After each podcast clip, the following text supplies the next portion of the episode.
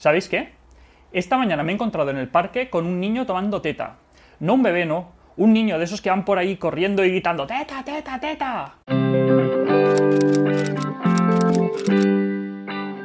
Todos tenemos muy integrado eso de que los bebés tomen teta está muy bien, pero una vez ya pasan de los seis meses y sobre todo cuando empiezan a poder correr, a poder hablar, empieza ya a chirriarnos un poco la idea de que tomen teta.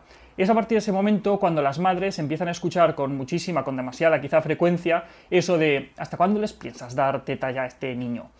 Y el problema no es que se lo digan en el parque, el problema no es que se lo diga su madre, su suegra, su tía o la cajera del supermercado. El problema es que muchas veces esos comentarios vienen por parte de profesionales sanitarios, que son quienes de verdad deberían poder estar dando una información seria y fiable sobre lactancia materna. Este tipo de comentarios vienen de muchos prejuicios e ideas infundadas acerca de lo que es la lactancia materna. Por ejemplo, a nivel psicológico, que es de lo que aquí me encargo de hablar, se cree que los niños que toman teta ya siendo grandecitos, a partir de los 2-3 años, pueden tener problemas emocionales, desviaciones sexuales o yo que sé qué, consecuencias catastróficas y supernegativas por tomar teta.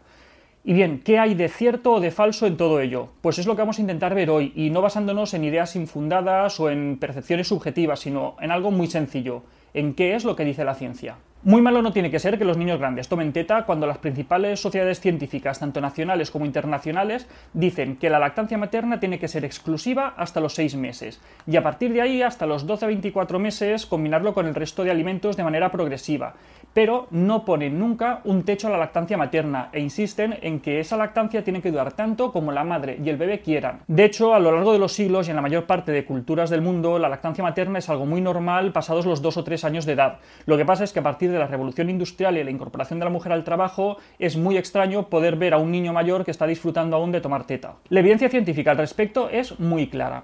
No se ha constatado ningún efecto negativo, ni a nivel físico ni a nivel emocional, en aquellos niños que toman teta pasados los 2 o 3 años de edad. Más bien es todo lo contrario. Aquellos que toman teta más mayorcitos se ha observado que tienen muchos beneficios a nivel físico, emocional y social. Vamos a ver algunos de ellos. Aquellos niños que toman teta durante más tiempo tienen un mayor desarrollo intelectual e incluso en estudios prospectivos se ha visto que tienen mejores trabajos y que ganan más dinero siendo adultos. A mayor tiempo de lactancia materna, mayores son los beneficios a nivel cognitivo y comunicativo. Tienen un mejor desarrollo emocional y psicosocial. A mayor duración de la lactancia materna hay también una menor incidencia de maltrato infantil. Aquellos niños que de pequeños tomaron teta durante más tiempo, cuando llegan a la adolescencia mantienen una mejor relación con sus padres. Tienen una mayor percepción de cuidado por parte de sus padres cuando lo analizan de manera retrospectiva. Tienen una mayor salud mental y ajuste emocional en la edad adulta. No obstante, la Asociación Española de Pediatría sí que alerta de un problema muy claro relacionado con aquellos niños que toman teta siendo grandes. Según dicen, el mayor problema relacionado con la lactancia mal llamada prolongada es el rechazo y el juicio social a las madres que dan teta durante ese tiempo.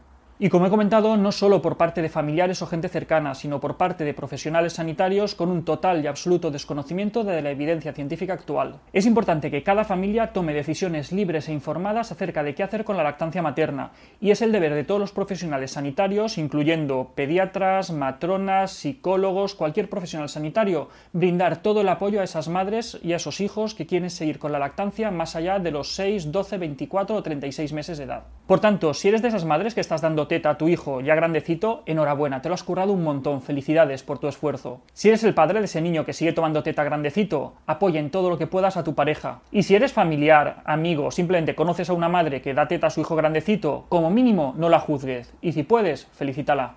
Pues bien, hasta aquí otra píldora de psicología. Espero que os haya resultado interesante. Ya sabéis, darle al like, compartir el vídeo, suscribiros al canal y cualquier comentario, píldoras sin acento arroba albertosoler.es.